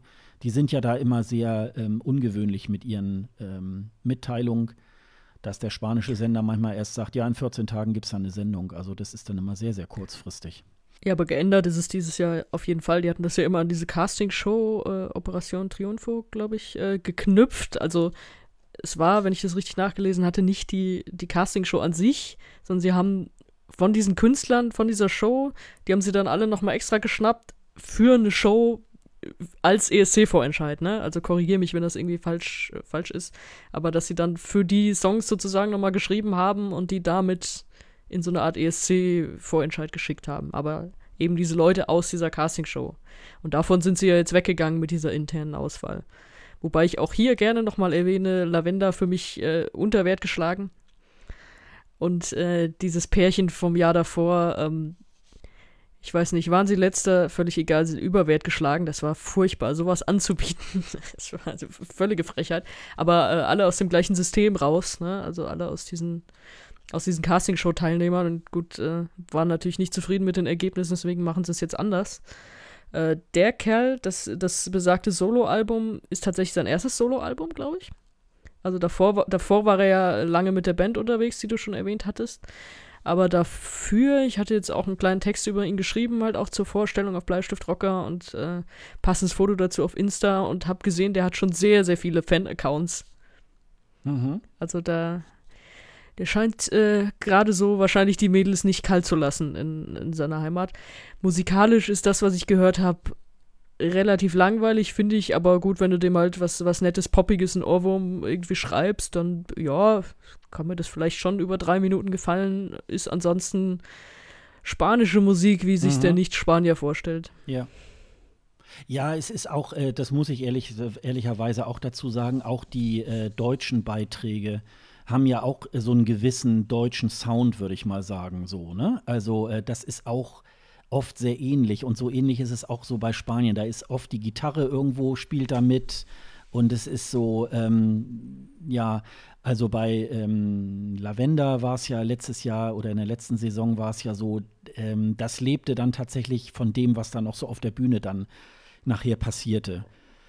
Aber so musikalisch, ähm, ja, also ich sag mal so, da scheiden sich die Geister. Von mir aus. Das ist schon irgendwie. Ja, aber kann man, wie gesagt, äh, sehr. Ich finde sowieso, ähm, dass in dieser Saison das sehr lange jetzt gedauert hat, bis so der erste oder die ersten beiden ähm, äh, Beiträge oder Künstler genannt worden sind. Sonst ist irgendwie Zypern meistens so gleich kurz nach dem ESC schon immer dran und, äh, und benennt schon irgendwie einen Künstler der es dann machen sollte. Also äh, man hält sich dieses Jahr im ESC-Land äh, sehr stark zurück. Und dass das jetzt erst im Oktober irgendwie so mit den ersten ähm, äh, Künstlern passiert, finde ich äh, sehr ungewöhnlich. Also ähm, was nicht schlechtes ist, aber ähm, das scheint so, als wenn die Länder alle im Hintergrund ähm, schon sehr stark äh, schrauben. Und ja, die Konkurrenz schläft nicht, ne? Aber das macht den, äh, das macht den ESC ja auch ähm, bunt, ne? Ich glaube, so die, die Sprüche sind gar nicht so unterschiedlich zum Fußball, stelle ich gerade fest. Man schläft nicht. Nach dem ESC ist vor dem ESC. Da ja. könnte man mal das. Äh, ja, und auch wenn ich, wenn ich so dran denke, du hast gerade auch gestockt, ich mache das auch ab und zu, wenn du sagen willst, letztes Jahr. Ja, ja, letzte, genau. letzte Saison und es ist eigentlich jetzt Mai, aber es ist so weit weg, weil es einfach, mhm. die Zeiteinheit eigentlich abgeschlossen ist für uns. Ja, also äh, mir geht es ja immer so, ähm, dass äh, das neue Jahr fängt ja im Grunde genommen schon am Sonntag nach dem Finale irgendwie an. Und für mich ist dann so ein bisschen, äh, also Weihnachten gibt es ja so für mich nicht. Und äh, die äh, Vorentscheidssaison ist für mich eigentlich eher so der Advent und äh, Weihnachten ist für mich im Mai. Also es verschiebt sich alles sehr stark. Ja, genau. Und Aber es ist beim Fußball ja genauso. Ja, ja, genau. Ja, das ist das halt auch. Ja, also vielleicht noch ein, zwei Folgen und dann ähm, dann, dann machen wir hier einen Fußball-Podcast. Dann, genau, dann, dann habe ich dich und dann sagst du vielleicht dann doch, ah, vielleicht gibt es doch Parallelen und so. Und ja, gut, es ging, es ging ja eher um die Fans. Also, ob es da Überschneidungen gibt, jetzt pa Parallelen in, weiß ich nicht, Ausführungen oder wie auch immer. Das ist nochmal ein anderes Thema. Ja, wir bleiben, machen wir nochmal eine extra Folge. Wir bleiben dran. Also, ähm, auf jeden Fall. Wenn wir mehr wissen, sagen wir euch Bescheid. Ja, also da wissen wir dann schon mal, äh, wie es weitergeht. Also man kann sich da schon mal so ein paar Sachen an. Wir, äh, wir tun in die Shownotes mal so äh, zwei Songs von äh, äh, einmal von Hover Phonic, einmal von Blas Canto, die so ein bisschen typisch sind ähm, für die ähm, für diese, für diese Gruppe, dann habt ihr schon mal so einen Eindruck und ähm, ja, und klickt euch dann einfach vielleicht mal so bei YouTube nochmal durch zu, der, äh, zu den Bands. Also ähm, also vielversprechender finde ich im Moment Hoverphonic, aber ähm, man kann sich auch täuschen, vielleicht äh, ist es genau umgekehrt und äh, werden wir mal schauen, was da so Sache ist.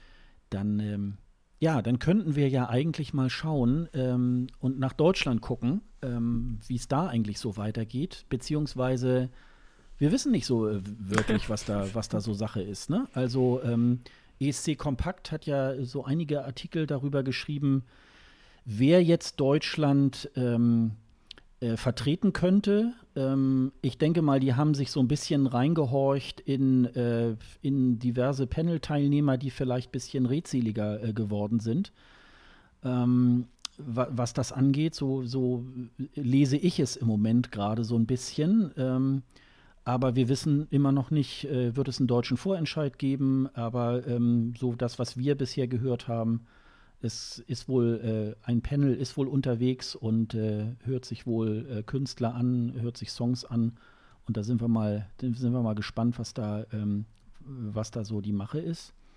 Ähm, aber ähm, ja, alte Bekannte äh, wollen sich da ja auch äh, vortun. Ähm, wer ist denn das? Magst du das mal sagen, äh, Sonja?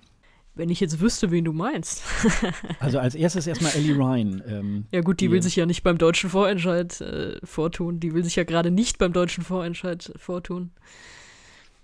Ja, Ellie Ryan ist ja äh, darauf angesprochen worden und sie hat ja dann gesagt, so ja, äh, so wie der deutsche Vorentscheid oder wie das Auswahlverfahren im Moment läuft, äh, will sie daran äh, nicht teilnehmen.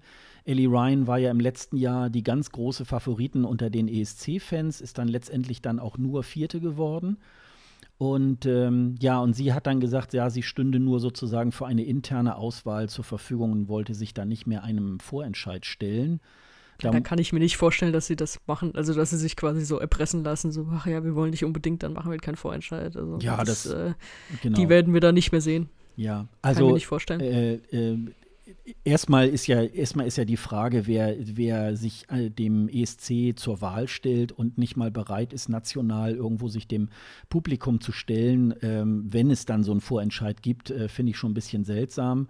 Und dann hat ja irgendwie, haben ja so, so ein paar Fans dann im, äh, bei Twitter ihr dann vorgeschlagen, sie solle sich doch dann in der Schweiz äh, bewerben, die ja äh, ein ähnliches äh, Panel-Verfahren haben, nur eben ein internes Auswahlverfahren. Daraus ist ja im letzten Jahr äh, Luca Heni äh, entstanden. Und der hat dann, äh, der, der ist dann sozusagen äh, ohne so eine Vorentscheidssendung und so weiter, ist der dann äh, praktisch Vertreter geworden und hat, hat ja auch eine ganz gute Platzierung dann hingelegt. Und Ellie Ryan hat dann äh, getwittert, ja, hätte sie jetzt gerade gemacht und äh, jetzt wartet sie mal ab. Was ich ein bisschen. Ich glaube, glaub, für San Marino hat sie sich auch beworben, ne? Ja. Da hat sie doch nochmal nachgefragt, Leute, ist das angekommen und so. Um, ja.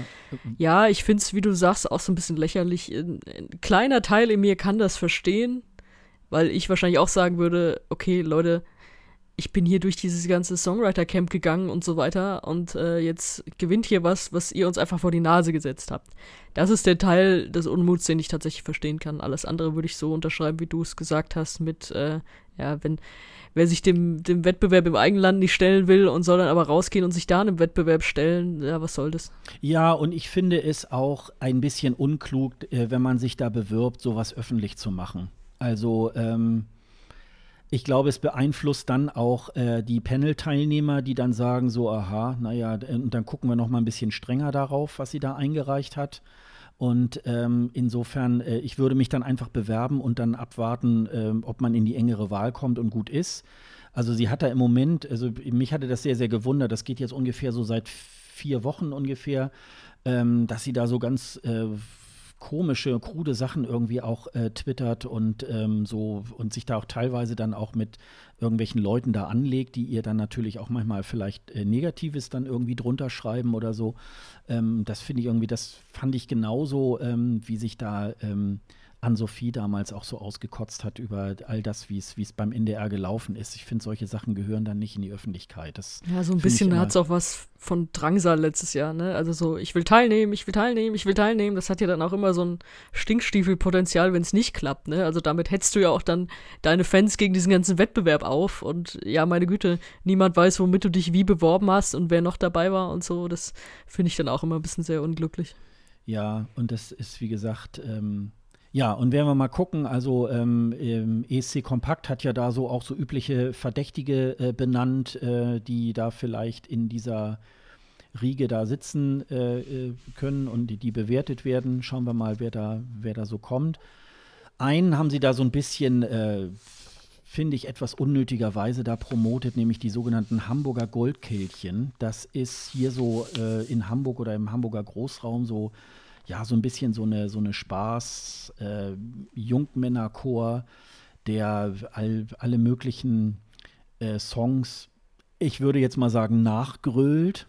Und die haben sich jetzt äh, ein, äh, die haben sich selber jetzt so, so, ein, so einen Song komponiert. Ich glaube, Mr. Mercury, glaube ich, soll der heißen. Und, ähm, und EC Kompakt hat da jetzt so drüber geschrieben, als wenn das jetzt äh, so die tolle Band wäre. Wir tun uns da, wir tun euch da mal so ein paar Sachen in die Shownotes. Also sie waren unter anderem äh, neulich beim Deutschen Radiopreis.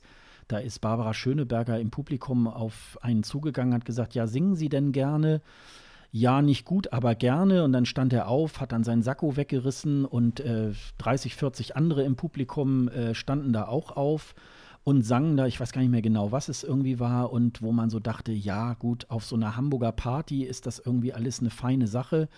Aber äh, um das jetzt ähm, auf die ESC-Bühne zu bringen, äh, weiß ich jetzt auch nicht. Und zum anderen äh, habe ich so gedacht, das ist ja so ein Chor, der so weit über 20, 30 äh, äh, Chorteilnehmer irgendwie halt hat.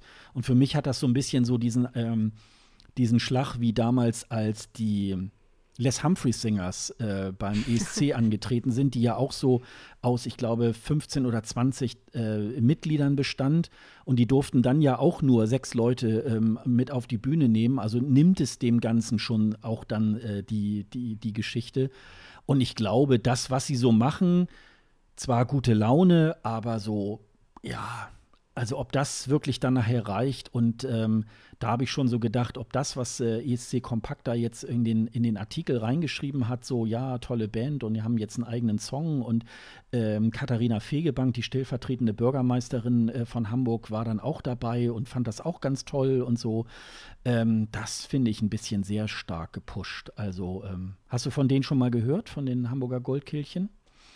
Nee, tatsächlich nicht. Also, äh, was ich eher so kenne, sind so diese Kneipenchöre. Mhm. Ja, so die in sich der halt Richtung so treffen das, und, ich, und genau. dann so rum, rumziehen und einfach so mehr oder weniger fast so Flashmob-mäßig irgendwo dann, dann singen. Das hat seinen Charme, aber es hat auch seinen Platz, würde ich mal so behaupten. Und diese, diese ganze Geschichte, das äh, ESC Kompakt hat damit angefangen, da wurde das ja auch woanders aufgegriffen.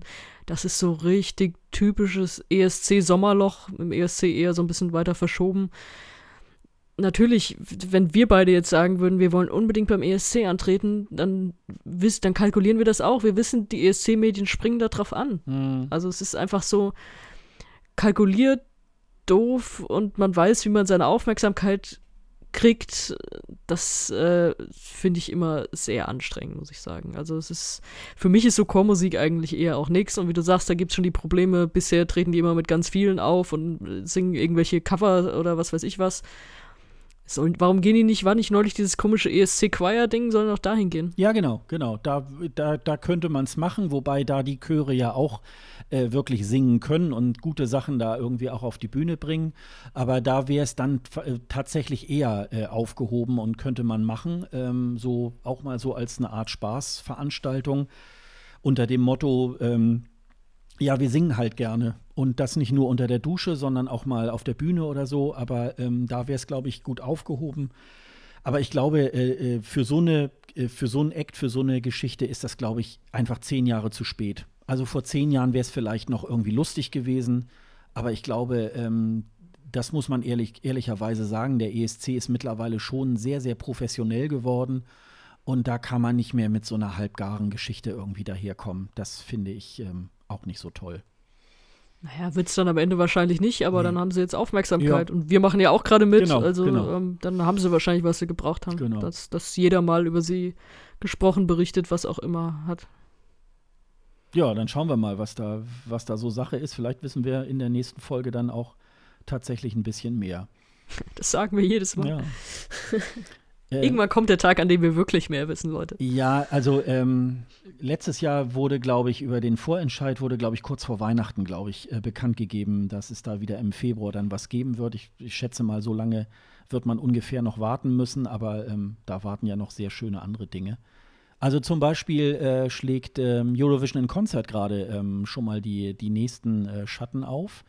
Denn es gibt jetzt seit ähm, Freitag, den 11. Oktober, gibt es Karten und also während wir hier noch sprechen, gibt es tatsächlich noch Karten. Also ähm, könnt ihr da gerne ähm, mal auf die Seite von Eurovision in Concert gehen. Wir verlinken die auch noch mal. Die Karten kosten knapp äh, 50 Euro, findet in Amsterdam im AFAS wieder statt am 4. April. Und ähm, ist eine schöne Veranstaltung ähm, und äh, ist zu empfehlen, weil man da schon mal äh, den meisten, die meiste Line-Up da vom ESC irgendwie halt äh, sehen kann. Glaubst du, es wird ausverkauft sein dieses Jahr? Du sagst das so, es gibt noch Karten. Es war, glaube ich, die letzten Male, seit die umgezogen sind in diese größere Location, nie komplett ausverkauft, oder? Das weiß ich Gut, jetzt, jetzt, jetzt kann es natürlich sein, dass es nochmal einen anderen Hype kriegt, dadurch, dass sie im eigenen Land ja auch den großen Also man hat den, äh, man hat zumindest ähm, das Glück dadurch, ich weiß gar nicht, 5000 oder so passen da, glaube ich, rein in diese Halle, ähm, dass man da auch gut äh, Karten auch kriegt. Insofern äh, wird es ja, wahrscheinlich ja. auch noch äh, viele Tage nach unserer Veröffentlichung auch noch äh, Karten geben. Ähm, ja, ob sie ausverkauft waren, äh, das weiß ich jetzt im, äh, ehrlich gesagt im Moment gar nicht so genau. Ähm, aber äh, ja, irgendwann wird es wahrscheinlich dann ein bisschen enger. Also ähm, mal gucken. Also vielleicht habt ihr ja Lust, daran irgendwie ähm, auch mal live daran teilzunehmen. Ja, das, äh, äh, dann, dann sind wir schon fast wieder am Ende ähm, unseres kleinen, aber feinen Podcasts. Ähm, Gibt es noch etwas, was du, was du sagen möchtest, Sonja? Gibt es noch irgendwas Wichtiges aus dem ESC-Land?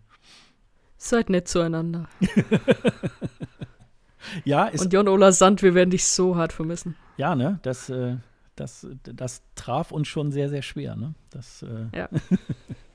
es ist so, wenn meine Stimme heute etwas belegt klang, wisst ihr warum. Es ist früh und wir haben so eine schlechte Nachricht dabei. Also, ja. Nein, das war alles in Ordnung. Also man konnte dich sehr gut verstehen. Also.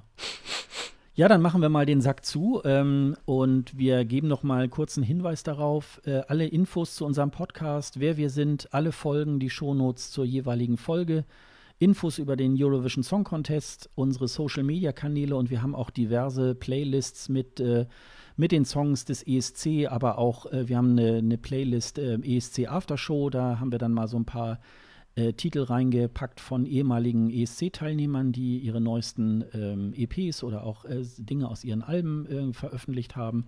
Das alles findet ihr auf escgreenroom.de. Bei Apple Podcasts könnt ihr auch gerne äh, Sterne bei uns ähm, hinterlegen und äh, auch vielleicht einen schönen Kommentar hinterlassen.